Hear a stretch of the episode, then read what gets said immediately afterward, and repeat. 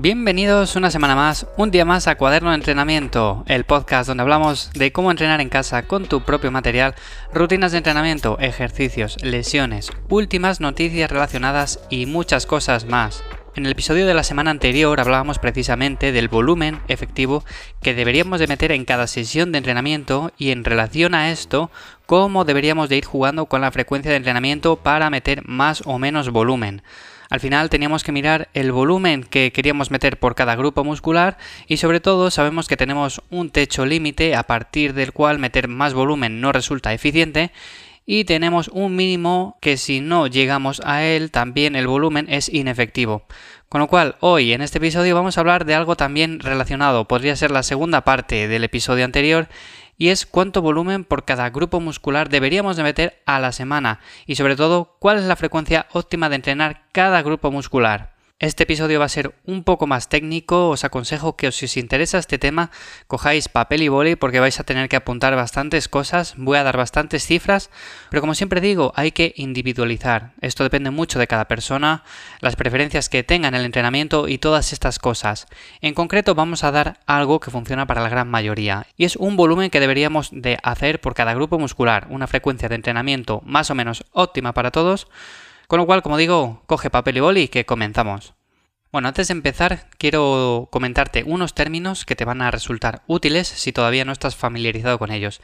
En primer lugar, es el volumen mínimo, y es el volumen mínimo que deberíamos hacer por cada grupo muscular para que sea realmente efectivo.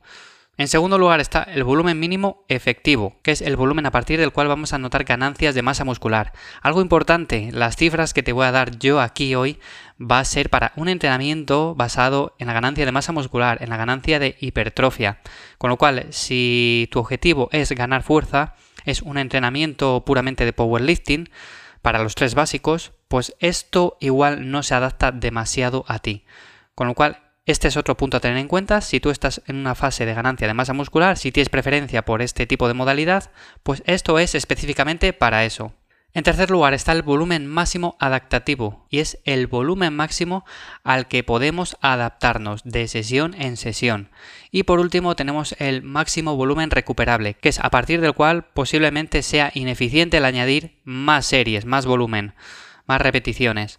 Con lo cual, teniendo el volumen mínimo, el volumen mínimo efectivo, el máximo volumen adaptativo y el máximo volumen recuperable, te voy a dar las cifras que son más acordes a la gran mayoría de personas y en las que deberías de moverte a lo largo de toda la temporada.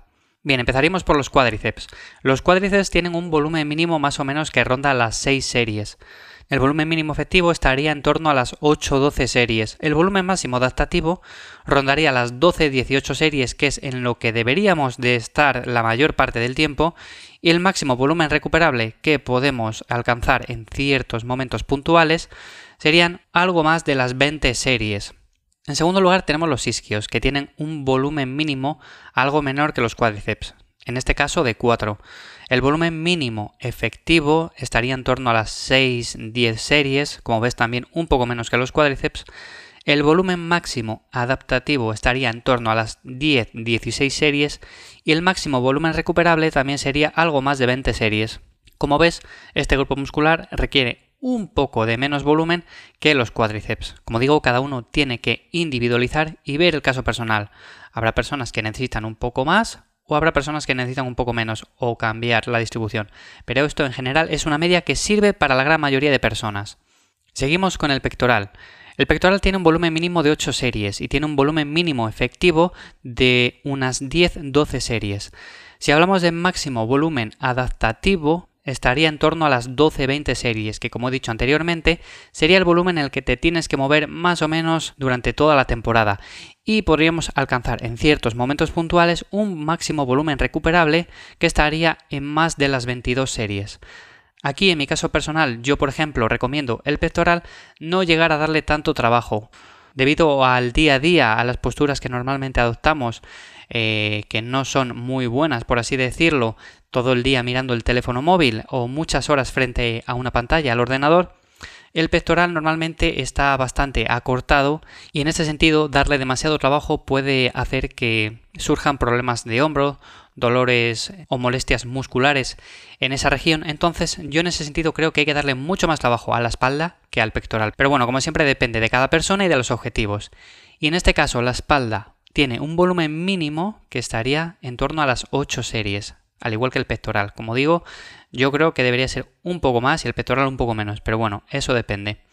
Luego tendría un volumen mínimo efectivo en torno a las 10 o 14 series y un volumen máximo adaptativo en torno a las 14 o 22 series. Cuando hablamos de máximo volumen recuperable, estaríamos llegando a más de las 25 series por semana. Con lo cual, aquí como vemos sí que le damos un poco más de énfasis que al pectoral, pero en general yo creo que deberíamos de añadir un poco más de espalda y quitar un poco más de pectoral. Normalmente en los gimnasios se suele ver el caso contrario, es que se suele dar mucho más trabajo al pectoral que a la espalda. Y creo que realmente eso es un error. Cuando hablamos de cuádriceps, de isquios, de pectoral o de espalda, estamos hablando de conjuntos musculares muy amplios. Ahora vamos a pasar a hablar precisamente de grupos musculares más pequeños como son el deltoides, el bíceps, el tríceps, los trapecios, que ya reciben un estímulo al trabajar pues estos grupos musculares más grandes, con lo cual no va a hacer falta meter tanto volumen.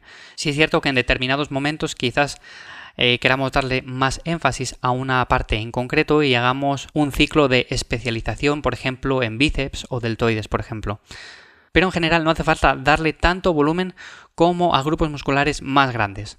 Entonces, por un lado tenemos los deltoides, que el volumen mínimo sería de 0 a 6 series por semana. Cero porque con el trabajo de pectoral y de espalda ya le estamos dando un estímulo, con lo cual si no queremos añadirle más trabajo no va a hacer falta. Luego tenemos un volumen mínimo efectivo en torno a las 6-8 series y un volumen máximo adaptativo en torno a las 16-22 series. Si hablamos de máximo volumen recuperable sería más de 26 series y es un grupo muscular que aguanta mucho volumen de entrenamiento.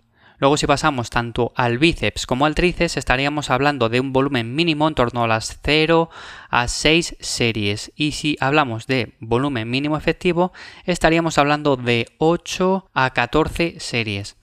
En este caso hay gente que le da más trabajo al tríceps, otros les dan más trabajo al bíceps. El tríceps es un grupo muscular más grande que el bíceps, pero depende también, como he dicho anteriormente, de cada persona y hay que individualizar en ese sentido. Posiblemente muchas personas con el trabajo solamente de espalda van a tener buenos brazos y otras, sin embargo, tienen que darle un estímulo bastante grande para que estos crezcan. En ese sentido, tendríamos un volumen máximo adaptativo que rondaría entre las 14 y las 18 series y un volumen máximo recuperable que superaría las 22 series. Mi recomendación personal en ese sentido es que deberías de moverte la mayor parte del año en unos volúmenes que rondarían más o menos las 10-12 series a la semana para estos grupos musculares. Por último, también quiero comentar el volumen en cuanto al trabajo de core. Y es que tendríamos un volumen mínimo de 0 series. 0 series porque con el trabajo, como he dicho, de grupos musculares más grandes, el core también interviene, también trabaja. ¿Que queremos desarrollarle más? Pues evidentemente va a hacer falta trabajarle específicamente, al igual que otros grupos musculares pequeños. Entonces, en ese caso, el volumen mínimo efectivo estaría en torno a las 1 a 15 series y el volumen máximo adaptativo rondaría las 16-20 series. El máximo volumen recuperable, en ese caso serían más de 25 series. Pero como siempre, yo te recomiendo que, por ejemplo, un trabajo efectivo de core sería, pues, o dedicarle un día, que en mi opinión no es muy eficiente, a no ser que busques un ciclo de especialización concretamente para eso, o que por ejemplo le des un trabajo al empezar la sesión de entrenamiento o al terminar la sesión de entrenamiento. Puede ser como calentamiento o como finalización del entrenamiento. Unas 2-3 series en cada entrenamiento, por ejemplo 2, es más que suficiente para darle un trabajo más que efectivo con ejercicios variados. Bueno, más que nada he resumido los cuádriceps, los isquios, el pectoral, la espalda, luego los brazos, deltoides, bíceps, tríceps y el core. Por supuesto tenemos también en grupos musculares como son los glúteos, el trapecio, los gemelos, pero estos son músculos que también se ven involucrados y mucho con otros ejercicios cuando trabajamos el cuádriceps, cuando trabajamos eh, los deltoides, cuando trabajamos espalda, pecho. Entonces, en ese sentido quería recalcar solo los más importantes, los que deberíamos de priorizar, por así decirlo. Por último, la frecuencia de entrenamiento. La frecuencia de entrenamiento va a depender principalmente del volumen que demos a cada grupo muscular. Como dije en el episodio anterior, dependiendo del volumen que metamos a la semana, deberíamos de dividir ese volumen en varias sesiones. Por ejemplo, si para el pectoral habíamos dicho que un volumen máximo adaptativo en el que deberíamos de movernos durante la mayor parte de la temporada rondaba las 12-20 series a la semana, por ejemplo, vamos a decir que hacemos 16 series a la semana. Bueno, pues por ejemplo, una frecuencia óptima para este grupo muscular sería dividirlo en dos veces, 8 series y 8 series, por ejemplo. Pero eso va a depender, como digo, del volumen que metamos, del ciclo en el que estemos y todas estas cosas. En general, una frecuencia 2 para la mayor parte de los músculos es más que suficiente, aunque es cierto que músculos más pequeños con una frecuencia un poco más alta también responden bien y suele ser también efectivo. En ese sentido, si no quieres complicarte demasiado la vida, una frecuencia 2, en ocasiones 3 para ciertos músculos, pues es más que suficiente y no hace falta complicarlo más. Pero bueno, yo te voy a comentar aquí las frecuencias que normalmente pueden estar bien para cada grupo muscular de los que he comentado anteriormente. En el cuádriceps estaríamos hablando de 1,5 a 3 veces a la semana. En caso de los isquios estaríamos hablando de 2 a 3 veces por semana. Cuando hablamos de pectoral o espalda, hablaríamos de 2 a 4 veces a la semana. Y en caso del deltoides, el bíceps o el tríceps, hablaríamos de 2 a 6 veces a la semana. Recordando que también con el entrenamiento de grupos musculares más grandes se entrenan estos músculos también pequeños. Por último, el core, con una frecuencia de 2 a 6 veces a la semana, es más que suficiente también y lo podemos incluir o bien al principio del entrenamiento o al final del entrenamiento. Por otro lado, el rango de repeticiones en el que deberíamos de movernos en la mayor parte de músculos sería siempre en torno a las 6-20 series.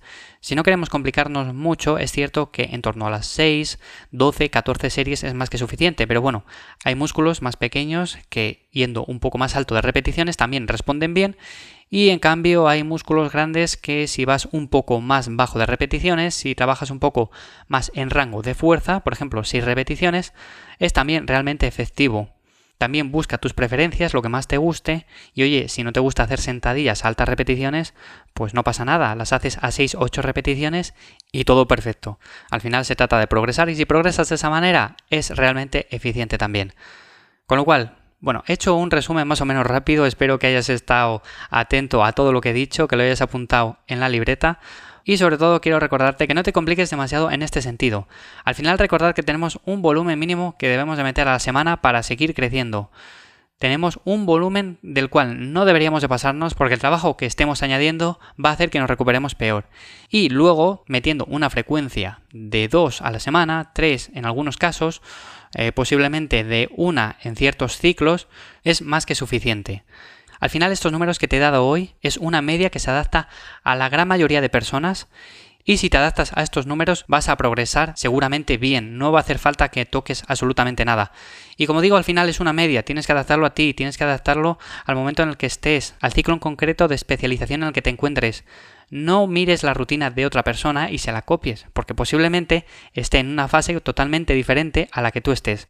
Bueno, ha sido un episodio un poco diferente, he dado demasiados números, posiblemente para personas que no estén un poco al tanto de todo esto les sea un poco confuso toda esta información que he dado.